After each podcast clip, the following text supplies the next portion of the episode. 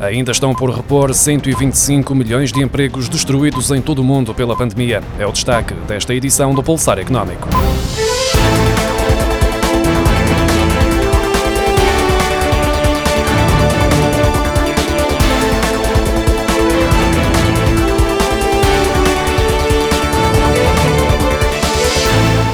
Vacinação e o levantamento das restrições de combate à pandemia têm vindo a ser levantadas um pouco por todo o mundo e a economia vai dando sinais de alguma recuperação. Ainda assim, há 125 milhões de postos de trabalho a tempo inteiro por repor, isto para chegar aos níveis de emprego registados antes da pandemia, segundo a Organização Internacional do Trabalho. O relatório da OIT alerta para as disparidades entre os países desenvolvidos e os países em desenvolvimento, uma realidade que aumentou com a crise provocada pelo coronavírus e que está a levar a uma recuperação com ritmos diferentes, algo que pode afetar de forma muito preocupante o conjunto da economia mundial. Se nada for feito ao nível de apoio financeiro e técnico, continuará a haver uma grande divergência nas tendências de recuperação do emprego entre os países desenvolvidos e os países em desenvolvimento, como é sublinhado na oitava edição do Observatório da OIT, a Covid-19 e o mundo do trabalho.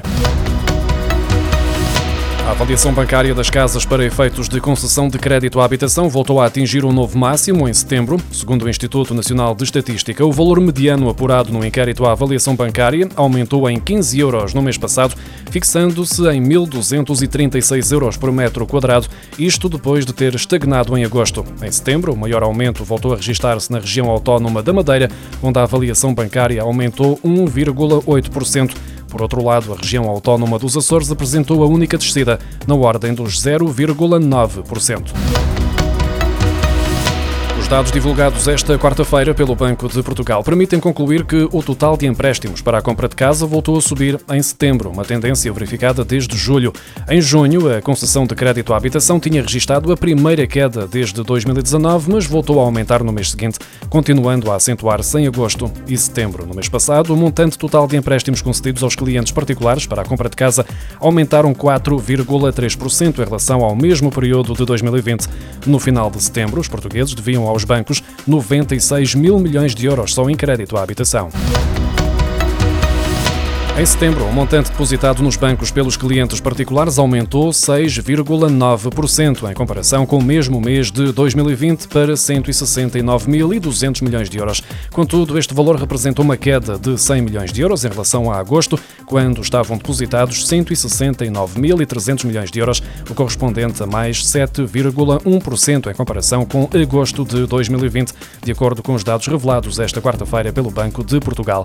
No que diz respeito aos depósitos da das empresas, em setembro, totalizavam 58.800 milhões de euros, o que representou um crescimento de 14,6% em relação a setembro do ano passado e mais 16,4% em comparação com o mês anterior.